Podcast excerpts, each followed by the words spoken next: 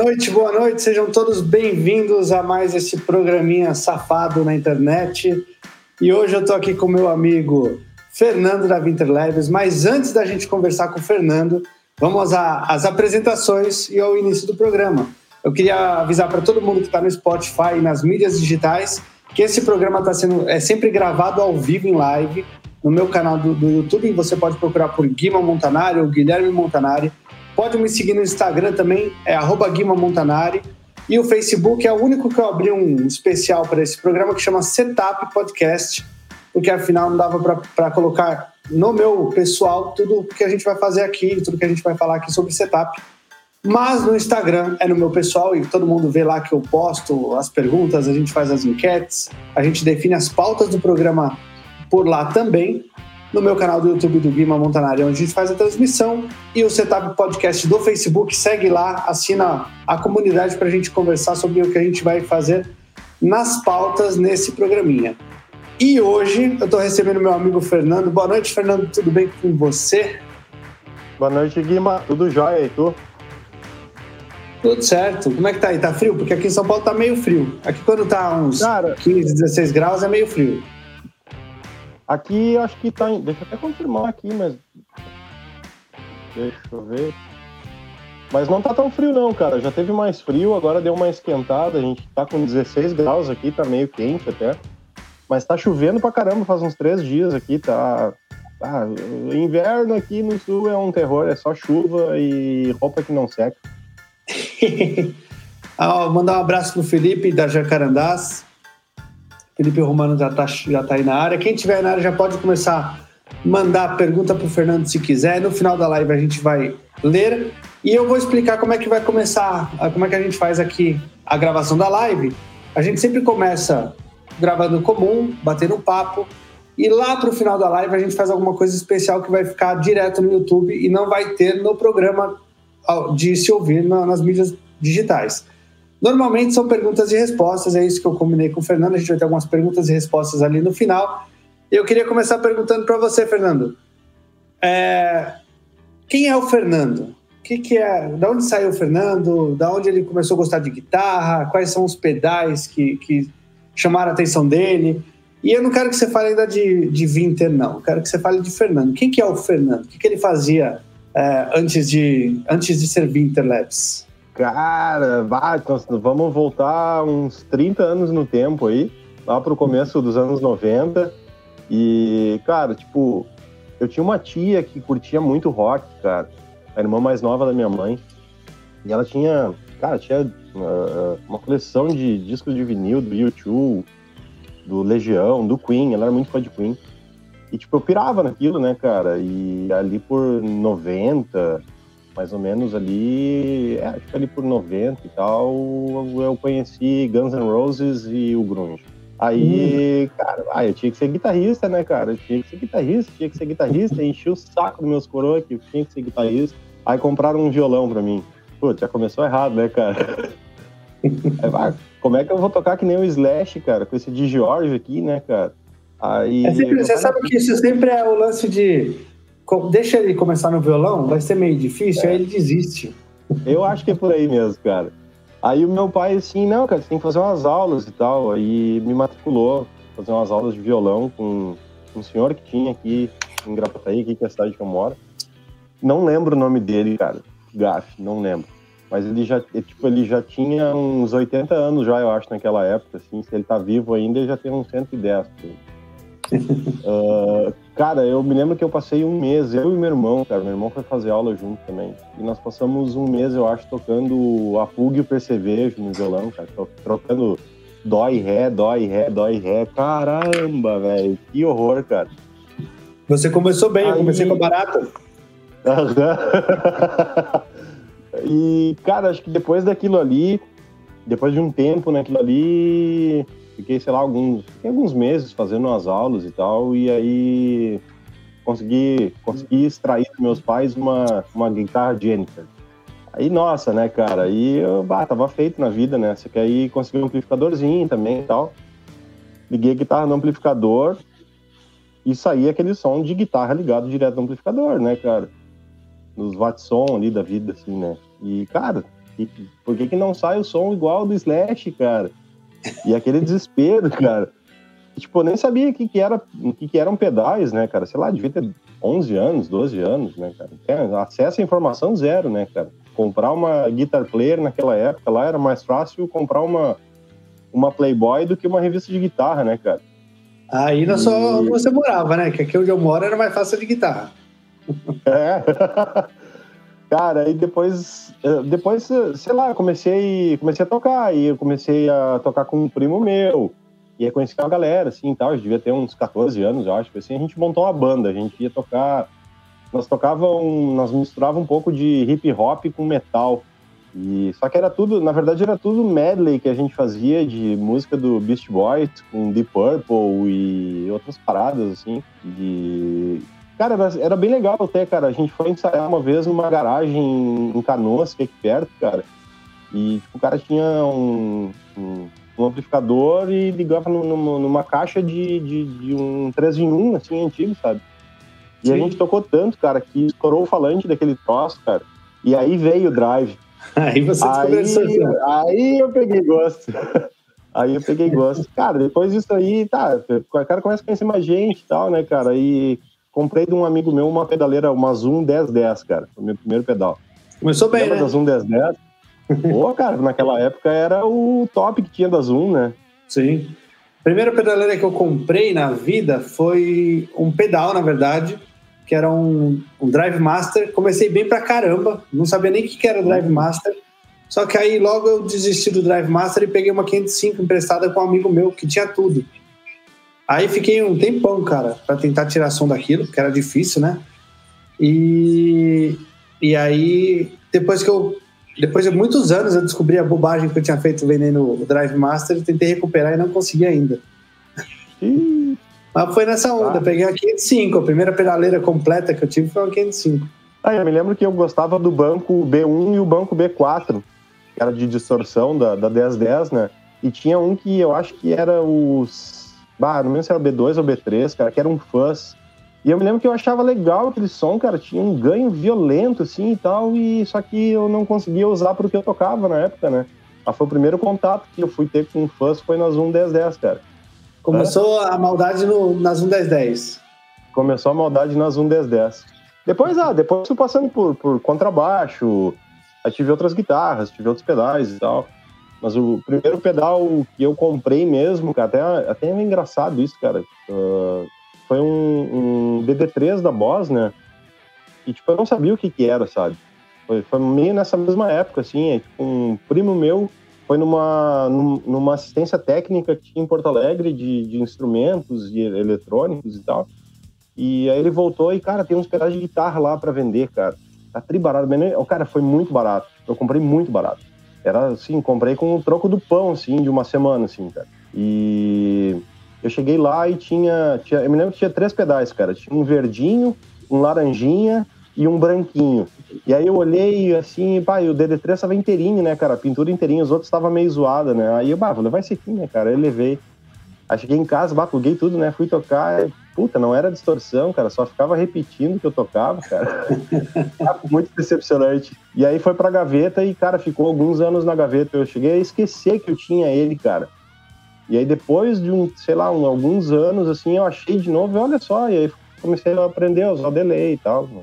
E aí, come... cara, daí só foi ladeira abaixo, velho. Aí eu fui conhecendo uns amigos que tinham coleções de pedais, comecei a aprender sobre uh, tipos de efeito, como timbrar as coisas, e aí só foi, né, velho? Aí foi. Na verdade, foi, foi bastante tempo como usuário de pedais, né, cara? Usuário, consumidor, colecionador, acumulador, né? Usa o termo que, que quiser, né? Esse estalo de fazer os pedais de forma comercial veio a, a sei lá, pouco mais de um ano e meio, né, cara? As experiências que eu tive mexendo com eletrônica de pedais antes disso eram basicamente fazer modificações em pedais que eu tinha, né? Porque eu comprava barato ou coisa assim, e aí saía abrindo as caixinhas tudo e metia o louco ali, né, cara? Buscava mod na internet, inventava umas coisas minhas ali, e aí foi, foi, foi crescendo esse desejo, assim, de botar mais a mão na massa. Mas me conta, por que que você começou a abrir os pedais? Você sentia falta de alguma coisa?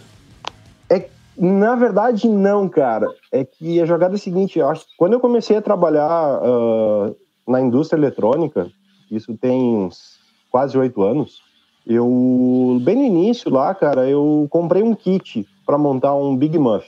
Eu pensei, porra, né, cara, tem, tem todas as ferramentas aqui, né, cara, eu vou, eu vou comprar um kit aqui e vou, vou fazer um para mim e tal, fazer baratinho um Big Muff para mim aqui, só para ter alguma coisa aqui nesse... Poder dizer que eu tenho um que eu montei, alguma coisa assim, sabe? E nunca Você funcionou. começou com, com mini, com mini, com mini fãs do, do Bertola também? Não. Muita gente não, começou não por ali, né? Não cheguei a fazer. Muita gente começou por ali, né? Eu me lembro do, do, do, do fãs do Bertola, mas eu nunca cheguei a montar, cara. Eu até tenho. Acho que eu baixei em algum fórum o PDF que tem, o passo a passo ali e tal. Uma hora eu vou montar, cara, pra, pra ver qual é que é. Mas, Mas você já trabalhava, com, você já trabalhava com, com, a, com a eletrônica nesse ponto. Aí você já entendia o que estava acontecendo, é isso? Relativamente, cara porque eu trabalho com montagem eletrônica, né? Eu faço gestão da qualidade numa empresa que é uma montadora, uma montadora eletrônica terceirizada. Então certo. a gente monta placas eletrônicas para diversos segmentos, diversos clientes, né? O que, que acontece, né? O cara tem uma empresa e ele tem um produto que vai tem uma eletrônica embarcada mas uh, o volume que ele consome, de, que ele vai consumir de, de, de, eletrônica embarcada não justifica ele a ter uma fábrica de montagem eletrônica, né? Então, a maioria das empresas terceiriza esse serviço de montagem. E aí, essa empresa que eu trabalho, ela entra para suprir essa necessidade, né? A gente faz a montagem. Então, a montagem eletrônica, cara, é um processo metalúrgico, não é um processo eletrônico. Nós estamos falando de um processo de soldagem, né? A solda Entendi. é um processo metalúrgico. E aí tem um grande divórcio, cara, entre a montagem eletrônica e o desenvolvimento eletrônico. Desenvolvimento eletrônico é pura eletrônica, né? E a tá montagem é pura metalurgia. E isso aí gera um monte, gera uma série de problemas, isso, cara, esse divórcio, em questão de projeto que não é bem desenhado para o processo de montagem, né? Então, como eu tenho essa experiência já em montagem, nessa parte da metalurgia, isso facilitou bastante para mim uma série de coisas em relação à qualidade de soldagem, né? E por também cuidar da parte da, da, da, qualidade lá, a gente, eu me envolvo muito, né, com compra de componente, com validação de componente eletrônico, fornecedor, importação. Uhum. Então tudo isso aí dá um, dá uma base melhor assim para mim na Winter Labs, né? Entendi. E e aí começou a Winter. Foi, foi aí que começou a Winter? Não, cara, aí começou. Ali foi um fracasso, né? Porque o meu Big Muff não funcionou, não funciona até hoje, meu Big Muff, né? Eu até larguei de mão, tá? Ah, não sei se não foi pro lixo, cara, meu Big Muff. E aí o meu projetinho, tipo, cara, eu abandonei assim, durante vários anos, né, cara? Eu comecei uma graduação logo em seguida que aí me tomava todo o tempo do dia, né, cara? Era trabalho o dia inteiro, graduação, né, faculdade à noite e final de semana estudando. E quando eu estava terminando a graduação, aí pensei, cara, puta, agora eu já tenho, tenho, tenho uma boa experiência em montagem, tenho uma boa experiência em aquisição. E todos esses anos acumulados já me deram uma, uma boa experiência em eletrônica também. Aí na parte de eletrônica mesmo, né? Uh, e aí, cara, eu pensei, poxa, eu acho que tá na hora de eu criar alguma coisinha minha para ver se o pessoal vai gostar. Né? Então, eu, eu acho que um período de um ano antes de eu lançar o, o Elmalito, que foi o primeiro pedal, eu já vinha fazendo muita coisa de mod. Mas aí foi assim, eu acho que foi uma obsessão que bateu assim, de ver o que, que eu conseguiria alterar no sinal de um produto. Mas você pronto, sorteava, você, você sorteava não, desculpa, você alterava, fazia as alterações nos seus pedais ou também para os outros? Não, fazia só para mim. Eu fiz alguma coisa para amigos, assim, já, mas eu não, não vendia mod, né? Não, não fazia. Uh, que nem tem uh, o, o Rossetti, né? Tem aqueles mods que ele faz lá, né? Nesse caso não era comercial, era só para mim. Eu comecei mexendo em, naqueles pedazinhos da Dan Electro, aqueles da, da linha Fab, né? Que são, puta, é barato pra caramba, aí tu compra por 60, 70 reais, é um pedal daquele ali, se estragar não vai não vai fazer, não, não vai dar vontade de chorar nem nada. Então uhum. eu pegava, começava a procurar os tópicos, né, sobre o assunto, né, mods que o pessoal tinha feito, né? E primeiramente eu ia seguindo passo a passo, assim, né? Passo a passo de mod, né? Vendo o que, que dava, né? Depois eu comecei a meter o louco, assim. Eu tenho um Turbo Distortion aqui, por exemplo, que, cara, eu comecei a mexer nele e ele é um outro pedal hoje, assim, não tem nada a ver com Turbo Distortion mais, cara. Troquei quase tudo no, no, no pedal.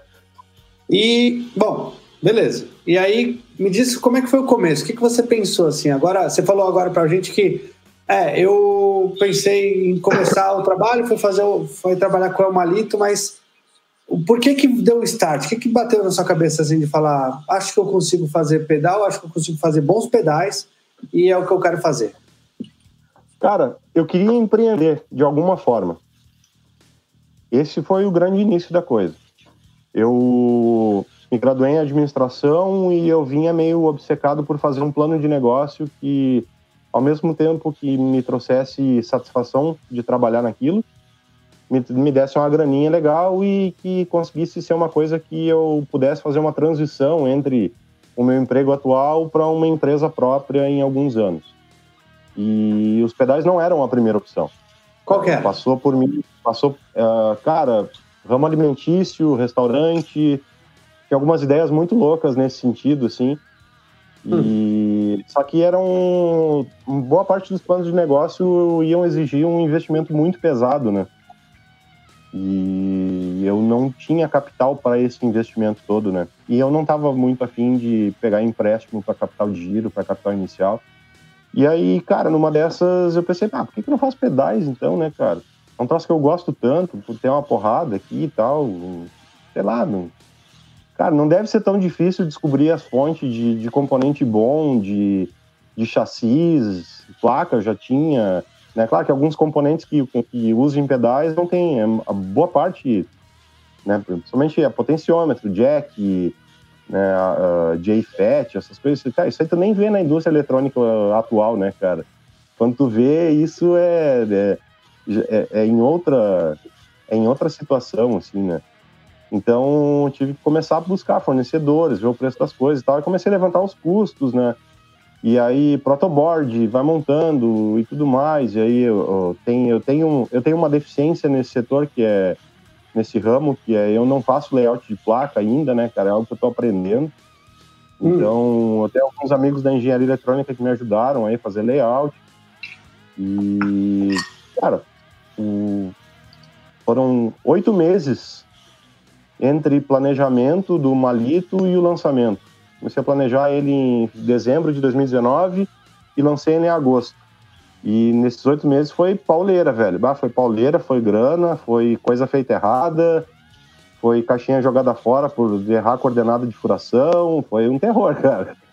Serigrafia que deu errado, sabe? Era uma loucura, cara. É, mas, mas, você já cara, tentou, você já tentou começar empresa mesmo. Você não chegou a, a, a fazer como se for, muita gente eu conheço que começou a fazer pedal em casa nos testes. Ah, vou furar aqui com a furadeira, comprar uma broca daqui, entorto placa de lá, puxo o fio daqui de lá. Você não quis começar assim, você já quis começar é, valendo. Vou começar sim. uma empresa e, e, pronto. Sim, sim. Eu quis começar valendo, cara. Porque, pô, cara, se tu vai comprar, tu vai comprar um potenciômetro, né, vai comprar um Alfa, por exemplo, tu vai importar, tu vai pagar praticamente a mesma coisa de frete que se tu comprar 50. Já começa por aí. Uhum. Então, aí tu, tu, começa a comprar em quantidade para quê? Para poder diluir o custo de frete, né? Já começa por aí. Então, cara, se eu for fazer um, eu faço 20. Saca? Aí, se for fazer, eu vou fazer um, eu faço 20 aqui, porque aí tu começa a comprar em quantidade, tu começa a pegar preço bom. Dependendo do, do, do, que tu for comprar, cara, dependendo da quantidade, tu consegue reduzir muito o custo. Isso é muito importante. Então, cara, a intenção já era assim, cara, vou fazer uma quantidade, vou começar a vender para quem eu conheço.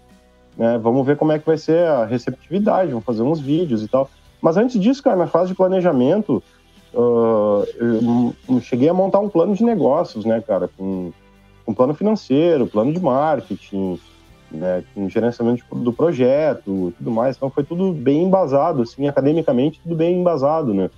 Então isso aí facilitou muito, cara. Ah, facilitou muito. a, a já entrar assim como empresa mesmo, sabe? Não entrar, tipo, ah, vou montar um pedal aqui, vou serigrafar, vou, vou fazer a arte com decalque, qualquer coisa assim. Eu já quis entrar já com, cara, eu vou entrar com chassi personalizado, pintura eletrostática, serigrafia com epóxi, né? Já entrar para fazer bem feito, né? E, Legal. E o Malito, cara, razoavelmente deu certo, né? Para uma empresa que ninguém conhecia, que começou, lançou os pedais ali, vendi 20 pedais rapidamente até, cara. E muitos eu vendi para estranhos, para pessoas que eu nunca tinha conversado antes. Então, um pouco antes de agosto ali, eu montei o Instagram, comecei a fazer toda a publicidade no Instagram e abri um, abri um caminho legal, assim, para lançar o Picuman. Que aí foi em novembro do ano passado, né? E quando, Mas o Picuman quando... já estava num projeto, você já tinha na cabeça fazer uma sequência de pedais ou você falou, vamos fazer o primeiro, se o primeiro sair eu tento o segundo? Como é que foi a... Quando... Cara, eu comecei a trabalhar no Picumã acho que um mês antes de lançar o Malito. Porque já estava na parte, já tinha feito o desenvolvimento do projeto, já tinha feito a compra de todos os materiais, então era só finalizar a produção mesmo, né? Só finalizar a montagem, que é o processo mais fácil, né? O processo mais tranquilo, assim, que é, é, é mecânico, né? Tu, tá, tu, é, tu, não precisa nem pensar muito, né? Só montar, soldar e correr para o abraço. E aí me deu o tempo para trabalhar em cima do projeto do Picumã, né? Que é um, uma, uma variação enorme do Fast Face, né? Ele é baseado... Montei um circuito do Fast Face, comecei a fazer um, alguns mods aqui, alguns mods ali, e aí quando eu vi virou aquela coisa lá com um knob e duas chaves. Aí, pô, já ficou bem diferente, né, cara? E o, uh, o design do Picumã foi, foi meio na cagada, assim, cara foi uma coisa meio louca, porque ele ia ter outro nome, ia ter outro design. Uh, a ideia da caixinha, a ideia inicial que eu tinha era uma caixinha que ficasse na horizontal, tipo Plus Factory, sabe? Sim. E, cara, meio, veio meio do nada, assim. Eu não lembro de onde surgiu eu, eu pensar em Picumã e, puta, isso aqui podia ter esse nome, sabe?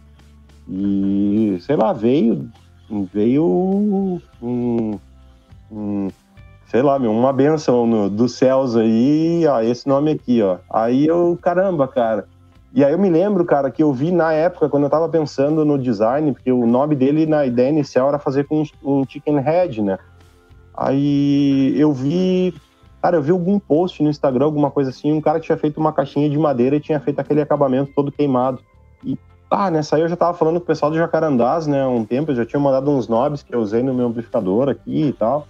E aí eu lancei a braba para eles, cara. Olha só, eu tenho uma ideia meio maluca aqui, eu queria saber se vocês topam. Aí, ah, manda bala aí. Aí, cara, tem um, eu queria fazer um knob que fosse com 4 centímetros de diâmetro e que o topo dele fosse queimado. Aí o Felipe Aymara, não, dá pra fazer, a gente dá um jeito aqui, não se preocupa, a gente dá um jeito.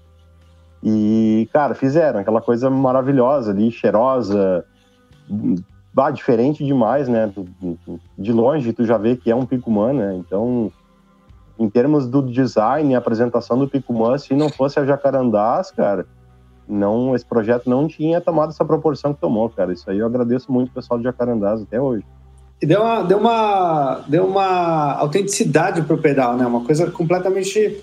Não, não vou falar que, que é o único pedal diferente que eu já vi na vida, porque eu já vi pedais com nomes maiores, mas é o, é o único pedal que eu me lembro de ter visto com um nome de madeira queimada que faz ligação total ao nome Picuman, né?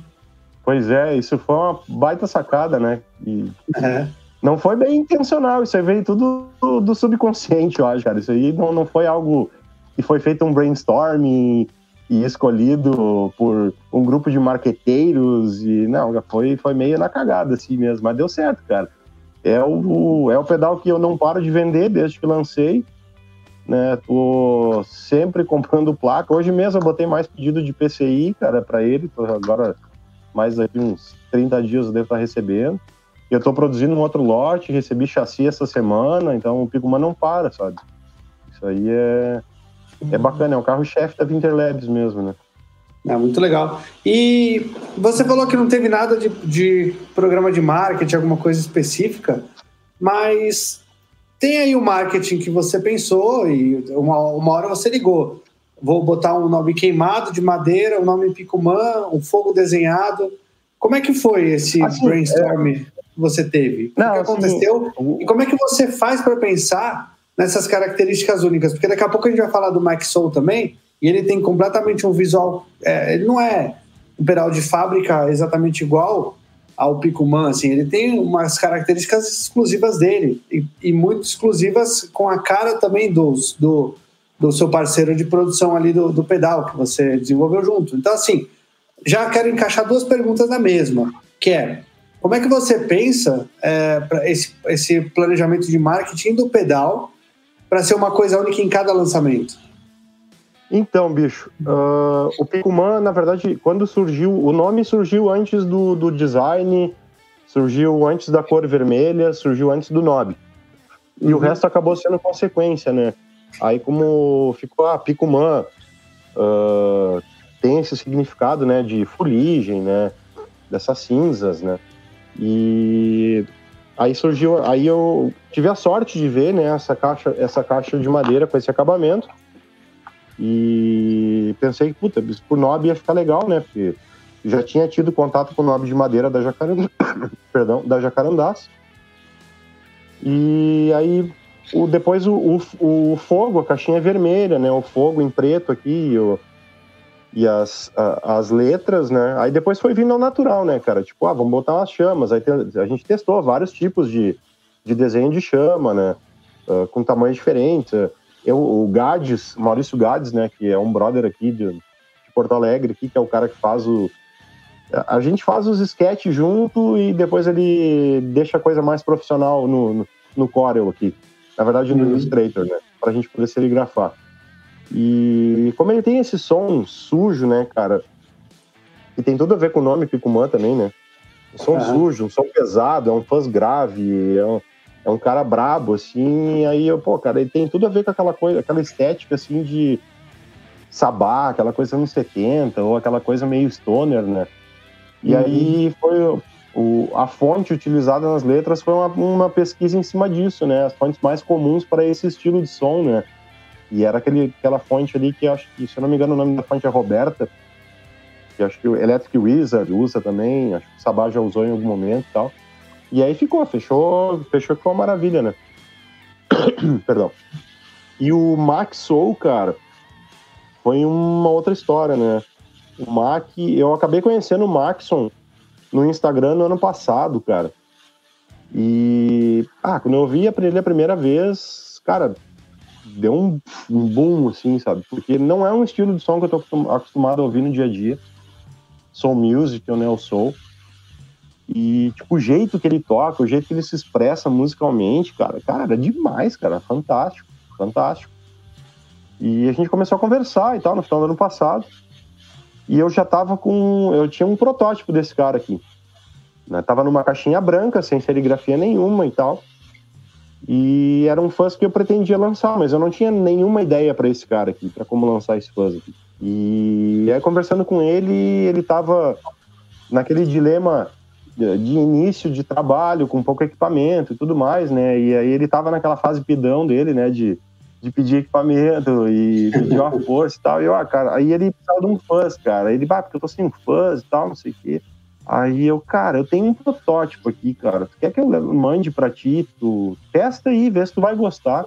Se tu curtir, fica contigo aí. Ele, ah, pode crer e tal. Aí eu peguei e pintei de canetinha, né?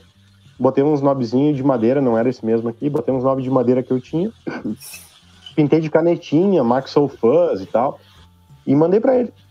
E eu falei pra ele assim, cara, só, só fica frio. Usa, mas não diz quem é que te mandou, deixa quieto esse assunto aí. Aí, tá, chegou lá e vai, começou a mandar uma mensagem de madrugada, cara. Três horas da manhã ele me mandando mensagem. Ah, cara, faz quatro horas que eu tô tocando aqui, eu não consigo parar, não sei o quê. Eu, ah, deixa eu dormir, pelo amor de Deus, cara, tem que trabalhar amanhã. E, cara, ele curtiu. Beleza, curtiu. Eu, cara, então vamos fazer um esquema aí, cara. Eu tô começando, tu tá começando. Ele tá começando, mas ele já tá num nível bem acima do meu já de de reconhecimento, né, cara? Ele é um gênio, né, cara? E aí o cara, vamos fazer um esquema, vamos lançar esse pedal aí com a tua assinatura. Aí, pá, topou na hora, assim, ficou tri honrado. Eu fiquei honrado pra cacete também dele ter aceitado, né, cara? E aí a gente providenciou o logo, né? Esse logo do urso, o Maxou, que foi o Gades, que fez... Vou tentar tirar, tá dando muito brilho aqui. O Gades fez para ele a gente montou todo, fizemos várias reuniões, vários meetings e tal, para desenvolver o, o, a estética do pedal. E ficou bem próximo da canetinha que você colocou, né? Que eu, eu lembro de você ter postado uma foto. Postei, é. Uhum. Ficou, a ideia foi tentar transformar aquilo numa coisa bem feita, né? Porque a minha arte de canetinha, pelo amor de Deus, né, cara? Tava fraca. e, cara, a gente lançou e, mano, foi, foi super legal, assim, cara. A gente fez uma live muito da hora, sabe? O, todo o lançamento, envolto de todo esse, esse lançamento, assim, foi, foi muito bacana, cara. E esse cara aqui, né, para quem não sabe, né, ele é um fã bem mais comportado que o Pico Mana. Perdão. O Guima tem um, o Guima pode dizer aí, né, que ele tem uma, uma versatilidade interessante e ele é um trabalho em cima de uns rabiscos, cara, que o, um, eu tenho um parceiro de desenvolvimento de, de, de, layout que é um alemão, cara, chamado Nils. Ele mora em Bremen, na Alemanha. A gente tá trabalhando junto num monte de projeto novo aí. Uma infinidade de projeto novo. Legal. E eu não sei nem de onde é que eu vou tirar dinheiro para botar esses projetos tudo a rodar. E, cara, ele achou um rabisco, cara, de um esquema elétrico de um fãs da Hofner dos anos 70, cara. E me mandou, eu montei em protoboard e, cara, vamos, vamos trabalhar em cima disso aqui, vamos mexer em algumas coisas aqui, deixar mais menos datado ele, assim, tentar deixar ele um pouquinho mais a nossa cara aí. E a gente começou a trabalhar em cima desse cara aqui, fizemos algumas modificações, deixamos ele um pouquinho mais versátil para usar em guitarra e contrabaixo, né? E ficou essa maravilha, cara. Eu adoro esse pedal aqui. Eu acho ele muito legal. Ele empurrando o Picuman fica o, o, um timbre assim, ó, cara, do Gary Clark Jr., assim. Meu, é, é um espetáculo. Dá, dá pra lançar esse slogan, assim, cara, fazer um combo, vender os dois com desconto e, ó, timbre do Gary Clark Jr. por menos de, por menos de mil reais aí, ó. Eu posso falar que eu comprei ele quando eu ouvi o som a primeira vez. Uh, eu falei, eu tinha pensado primeiro que era um overdrive, né? Eu te falei até. Aí você Sim. falou, não, é um fuzz, não pode ser. Aí comprei para sentir, testar e até fiz um vídeo no canal que, que diz que, que eu, onde eu digo que é o fuzz que me fez mudar de cabeça, porque eu sou o cara que nunca gostou do fuzz. Se você vê muito vídeo meu, muita mensagem, eu sou, eu sou o cara que praticamente desdenha fãs a vida inteira. Por ser roqueiro, por ser aquele cara roqueiro anos 80, anos 90, que gosta de high gain, que gosta de, de overdrive de alto ganho, aquela onda Satriani, vai, Bon Jovi, essa onda que eu curto. E, cara, eu sempre desenhei de fãs, porque para mim fãs sempre foi um som robótico, que é, que é o lance do fãs, né? Você ter, você ter a curva mais quadrada, que é, que é o lance do, uhum. de muitos fãs, na verdade. Não do fãs em si. Mas aí quando você lançou esse fãs e eu fiz o teste, cara, eu posso falar para você numa boa, e, e, eu posto foto, e você nem me. A gente nem tem nada, não tem esquema, você não me mandou de graça antes que alguém pergunte se mandou de graça, porque eu fico marcando a Winter Labs. Não, cara, porque o produto é bom e fica ligado na minha pedaleira. Eu, certo, eu uso ele bem, bem baixinho, mas é, o, o, o fuzz bem baixinho, às vezes eu subo ele quando tem alguma coisa mais 70, 80 na banda de baile, mas, cara, ele é ligado o tempo inteiro, dá uma arredondada incrível no som. É uma coisa de outro mundo, assim, que eu consegui fazer arredondando ele. É muito próximo do que eu faço com o Nitro da Dart Effects, de dar uma comprimida no som antes dele entrar no drive. E agora eu tenho duas opções dessa. Eu deixo o som, eu, tenho o som arredondado do Max Soul entrando, deixando um som mais encorpado, porque ele encorpa muito som, é incrível o quanto ele encorpa o som. E eu tenho o nitro para dar aquela ajustada no som para o timbre ficar mais atacado. Então, se eu vou usar um, um TS da vida, que no caso é aristocrate, uh, ele fica com aquela, com aquela pegada Mayer, sabe? Que é aquela pontinha de, de médio agudo. Se eu vou usar um, um, um, um distortion, alguma coisa na onda Marshall-alike, né?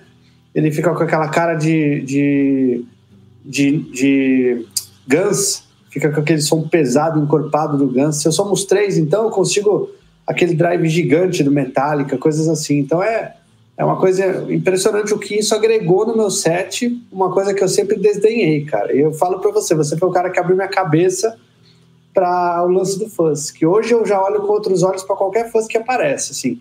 Eu já, já até conversei com você outro dia de, um, de uma onda Eric, Eric Johnson, na verdade, que eu, que eu curto, aquele fuzz anasalado bem fechadinho que o, que o, que o Johnson tem com, com os fuzz que ele usa, né? Aquele tipo de som que para mim é, não era fuzz, mas depois que eu descobri que era realmente um fuzz. Então, assim, hoje eu, hoje eu posso agradecer para você que eu fico mais aberto e mais de olho em outros pedais que eu não mato uma boa parte do que eu poderia consumir aí. É, o cara tem que estar aberto a isso, né, cara? Eu eu acho que eu passei por, por diversos momentos assim também, cara. Eu levei algum tempo para entender que nenhum pedal era ruim, né? O pedal ele, ele vai servir para alguma coisa, cara. Para alguma coisa ou para alguém ele vai servir, pode ter certeza. E eu falo isso com propriedade, cara, porque eu gravei um EP, cara, sei lá, há 10 anos atrás, eu acho, cara. Eu gravei um EP com praticamente usando um groove em overdrive ligado direto, cara. Então, cara, por, por mais que seja pedal de baixo custo, pedal, pedal chinês, coisa assim, todo, cara, todo pedal tem, ele vai servir para alguém, vai servir para alguma coisa.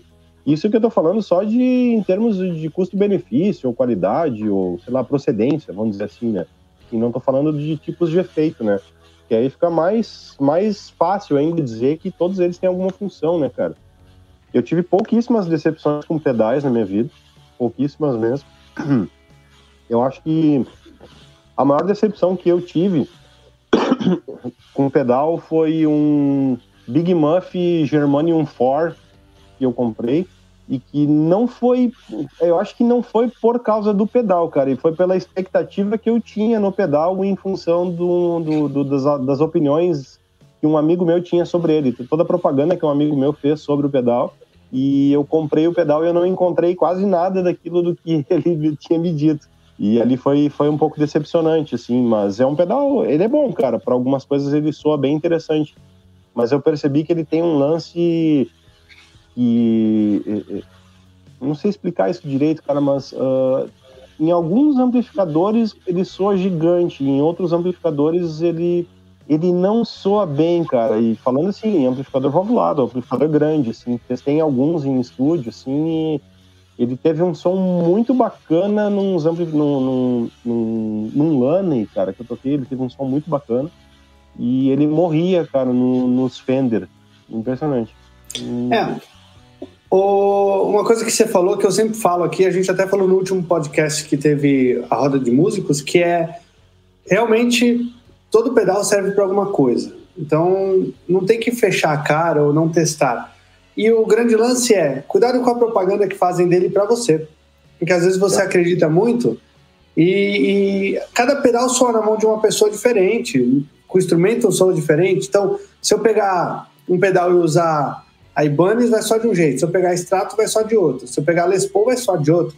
Se eu pegar um amplificador, que eu gosto, o Orange, vai só de um jeito. Se eu pegar o, o ZT, vai só de outro. Um Fender, vai só de outro.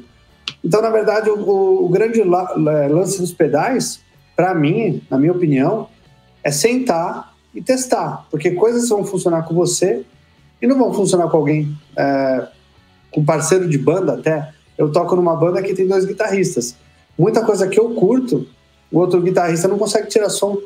E muita coisa que o outro guitarrista gosta de usar, da forma que ele gosta de usar, eu não consigo tirar som. A gente toca na mesma banda e as guitarras são complementares. E praticamente os timbres são muito parecidos. Então você vê que incrível. Eu tiro um som muito parecido que ele, com equipamentos completamente diferentes. É, pode estar com o set igualzinho, pode ser o mesmo set, cara. Trocou a pecinha que segura a palheta, já faz diferença, velho. Isso, bah, isso aí é, é impressionante, cara. A pegada tem muita influência também, né? O, o, um pedal que nem o Picuman, por exemplo, que ele é responsível ao ataque, cara. Cara, dá uma diferença gritante de um guitarrista para outro, assim, com o mesmo set, tudo igual, assim. Dá muita diferença de uma pessoa para outra. O... É, e o lance que você falou do, do soar diferente nos amplificadores também tem muito sobre a construção do amplificador. Você falou que ele Sim. soa muito bem no Lane. O Lane é um, um, um, amplificador muito conhecido por já ser muito comprimido. Então, qualquer som que você toca nele, com qualquer guitarra, plugou a guitarra nele, liga o drive dele, aumenta, ou só o som dele mesmo, ele já vem com, com um som muito na cara. Porque ele tem uhum. essa, esse lance da compressão natural dele. Agora, se botar num, num Fender, por exemplo, ou num Marshall, que são muito pouco comprimidos, de fábrica, ele pode ser que ele soe menor por causa disso, porque na verdade ele realmente é menor, ele soa maior porque pega um amplificador que ajuda ele, né? Comprime e joga tudo para cima, ajuda muito, né? É, ah, é. é. é. isso aí mesmo, cara. Acho que eu testei ele num Fender Twin, eu achei bem, bem ruim, assim, nessa questão. Mas é, é um pedal que tem um timbre interessante, mas não é um pedal que ficaria no meu set, assim, indefinidamente, assim, não. Você testou ele no Fender Twin? Testei. É, eu vou falar para você que eu acho o Fender Twin superestimado. Eu não cara, gosto, cara. Eu, eu curti bastante tocar nesse ampli, cara. Tem um, estúdio que eu costumava ensaiar e tinha, eu sempre escolhi a sala onde ele estava. Eu gostava bastante dele, assim, ele casava bem com um. Agora, cara, sei lá, tem dois anos que eu não ensaio, né, cara? Já tava ensaiando pouquíssimo por causa da faculdade, depois veio pandemia e parou tudo mesmo. E, mas eu tinha um. Antes de eu começar a fazer pedais, né? O meu combo favorito de pedais era o Plexi Driver da Wampler empurrando um Tweak, um tweak Fuzz da Seymour Duncan. E é uma teteia, cara. É um timbraço, assim. Timbraço. São dois pedais que separados são fracos. Bah, muito fracos, mas os, ambos juntos são muito bacanas, assim. Foi, foi meio sorte, assim, eu ter descoberto esse timbre. E no Twin soava que era uma maravilha, né, cara? É, eu, assim, eu te falo que eu, eu, sempre falei que não gostava de Fender. Isso é um ponto para mim, porque eu não gosto daquele som duro do Fender proporciona. E aí, beleza, uhum. é um gosto pessoal. E aí, quando eu comecei a tocar na banda de baile que eu toco hoje, a banda tem um Supersonic 60. Meu amigo, que amplificador maravilhoso. Né? Tem muita gente que reclama de distorção do Fender também, por exemplo, mas é, esse amplificador tem dois estágios de distorção no próprio amplificador. Você não acredita o som que sai daquele, daquele amplificador, cara. Uma coisa que me fez de novo, de um preconceito besta que eu tinha, abrir os olhos para um, um, espaço de coisas maravilhosas. Depois de conhecer o Devil, depois, porque assim, pegava muito twin na, no palco, muito twin, muito frontman, e são amplificadores realmente mais duros. Os, acho que são os dois mais duros que a Fender tem até hoje. Cara, não, não, cara, desculpa, desculpa, desculpa. Eu tô cometendo. Cometi um pequeno erro aqui na, na descrição. Ah. Uh, na verdade, é o. Era o Fender Tweed, não era o Tweed. Ah, o Tweed. Ah, o Tweed é outra onda também, né? Tweed. Não, Tweed, Tweed. Falei o Twin e viajei. O Tweed, aquele que é, que é amarelinho, pano amarelinho, sabe? Encapado de calça suja. Aham. É, não, aquele, aquele lá, muito bom. O Fender Twin, eu, cara, eu acho que eu nunca toquei o Fender Twin. Twin é aquele. Na boa. É, é, é igual eu sei, eu sei qual é. Ele, tem, ele é a onda do, do Marshall JC 900, é o, o, amplificador base. Se não é o 900, é o nos palcos melhores, claro. Mas se você não pega o, o, o Marshall 900, JCM 900, você pega o Twin. E para mim os dois são, são do mesmo jeito. Eles são meio duros, sabe? Até no palco. É, Tanto que depois é. que, eu, que eu tenho o ARC aqui na, na, pedal, na pedaleira, cara, eu ligo direto nos powers quando eu vou em amplificador. Quando eu vejo esse amplificador na rua, é power direto. Eu pulo o pré deles. O Ark, eu... o Ark é uma mão na roda, né, cara? É, o Ark é impressionante, cara. O Ark ele tem. Ah. Eu acho, sabe qual que é o lance? O Ark ele foi muito bem construído pelo Darta e, além disso, não só da, da, da, curva, ele até postou um vídeo esses dias da curva que o Ark proporciona, que é muito parecido com uma curva de resposta de, de IR, inclusive, mas o, o equalizador ativo é o que dá uma liberdade gigantesca para você conseguir quase qualquer som do mundo, cara. É, ah, quero um som meio mesa bug. Você taca grave, taca agudo e tira médio. Ele fica duro. Ah, quero um som meio Marshall. Deixa mais, mais médio, mais agudo. Ele soa mais cremoso. É, é, é impressionante, assim, o que um equalizador ativo pode fazer por você numa, numa, em qualquer situação. Não, isso aí é, cara. Eu, desde que eu ouvi falar do ARC, cara, bah, só escuto boa referência. E é uma, é uma baita solução, né, cara, de palco, né? É, é, é uma solução. O ARC é uma solução por definição, né, cara? Eu acho, acho muito legal. Uh, não sei se um dia eu entro nessa, nesse nicho, Eu acho que eu ainda quero brincar com muitas outras coisas antes de entrar nesse nicho de solução. Né? Talvez uhum. eu perca o passo, apareçam outras soluções que de, tornem essa, esse tipo de solução obsoleta, não sei. Mas, eu lá, acho cara, que é o futuro, né, cara? Você, é. você... O futuro é, é, é, o caminho digital, não tem jeito, tá todo mundo assim. O baixista pode ligar direto, o tecladista pode ligar direto, todo mundo pode ligar direto. E hoje em dia tem até é, sax é, digital, você tem aquele sax da Holland que é digital e funciona muito bem, responde bem ao sopro.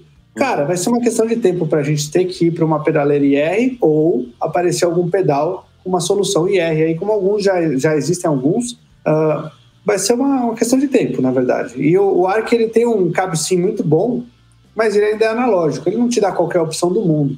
É fato. Né? Então, assim, é, não sei, eu, eu, é, o que eu, é o que você falou. Talvez fique obsoleto até rápido demais, porque a, o, a tecnologia está ficando barata. Então, daqui a pouco, todo produtor de pedal não é. vai precisar gastar. Porque o lance é o seguinte: quanto custa para desenvolver uma tecnologia que você possa colocar dentro do seu equipamento é, para simulação IR, para carregar o IR, para loadar, né? Você baixar o IR da internet e colocar nele. Isso não é barato. E para você não. integrar isso no seu circuito também não é barato. Você precisa pagar um cara que sabe fazer isso, né? E esse lance, os, os pedais japoneses, chineses e de marcas grandes, eles têm grana para fazer isso. Né? O pequeno produtor ainda não tem. Né? Então é, é, é, o lance que a gente estava falando, que você falou, o negócio do obsoleto vai ser a, a partir de quando esse, esse processo vai ficar barato o suficiente para alguém colocar isso numa caixinha? Cara, pro produtor pequeno, que nem eu e, e outros amigos aí, cara, é, isso não vai ficar barato nunca, cara. Não, uma hora é fica. Real. Cara, uma hora fica. Antigamente sei, você. Sei qualquer barato, circuito. Porque, olha só, Uh, qual é a porta de entrada do, do, do, do digital para quem faz pedais, tá? É aquele chip FV1, que é da Spin Semiconductors, tá? Que tu compra lá. O, o, o fundador da Spin é o mesmo cara que fundou, uh, uh, se eu não me engano, é o mesmo cara que fundou a MXR, cara. Ou um dos antigo, um dos ex-proprietários da MXR, alguma coisa assim. E esse, esse CI, cara, ele, se eu não me engano, a última vez que eu vi para vender, ele ele estava na faixa de 15 dólares ou 15 euros, eu não, não lembro qual foi o site que eu vi, tá? Cara, se tu for trazer esse CI, vamos supor que seja 15 dólares, tu vai trazer esse cara com frete e imposto, ele vai chegar aqui para ti na faixa de 160 reais, mais ou menos, tá? Já é, um, já é um, uma barreira de entrada. Sim. Porque nós estamos falando de um componente só custar 160 reais. Então já é uma barreira de entrada relativamente grande, tá? Uhum. Aí, cara, que mais que tu precisa para isso? Tu precisa ah, pensando ter... que ele é um componente mais antigo, não é uma coisa tão atual, né? Hoje em dia não, você vai pegar cara, alguns, alguns outros é novo. muito mais, muito mais, é, muito mais modernos. É mas... FV1 é velho, cara. O FV1, é. na verdade, tu pode comprar ele, compra um gravador ali e tal, tu grava tu grava o firmware dele, ele tem um firmware básico que tu pode baixar no site, né? E aí tu pode lançar o teu pedalzinho ali de, de modulação com FV1 e tal, né? Com aqueles presets de fábrica, ou tu pode mexer na programação dele ali e ajustar conforme tu quiser ali, né? Ele aceita que tu uhum. cria um firmware e grave, né? Aí, vou dizer assim, uh, o cara, se o cara vai fazer o seu próprio firmware, por exemplo, né? Aí tu já bota um investimento aí em alguns cursos de desenvolvimento de, de sistema, né? Alguns uhum. cursos de informática. Já bota uma grana pesada em cima de formação acadêmica do cara. Se o cara não vai fazer isso, vai pagar para outra pessoa, cara, quantas pessoas o cara conhece que programam áudio, cara? Efeito de áudio. O cara não conhece ninguém, cara. Todo mundo que trabalha em programação no Brasil trabalha com programação de sistema ou automação. Né? Então tu vai ter que. Se tu achar um cara, beleza. Se tu não achar um cara, tu vai ter que desenvolver um cara. E aí já começa a ter custo, né? Isso tudo tem custo, né? Ah, eu, olha, e... eu concordo com você, cara. É, não é uma coisa fácil e barata. Mas é uma coisa que chega, uma hora chega. Hoje não, você tem desenvolvedores nacionais trabalhando com o FV1 e desenvolvendo. Tem muita gente desenvolvendo. Porque eu, cara, não sei. Posso estar falando muita bobagem, mas acho que deve ter curso para desenvolvimento desse tipo de programação, mesmo porque a programação é lógica, basicamente, uh, na, nesses cursos online mais baratos, você consegue fazer alguma coisa. Ah, sim. Eu acho sim, que assim, é uma, é uma tecnologia que vai chegar.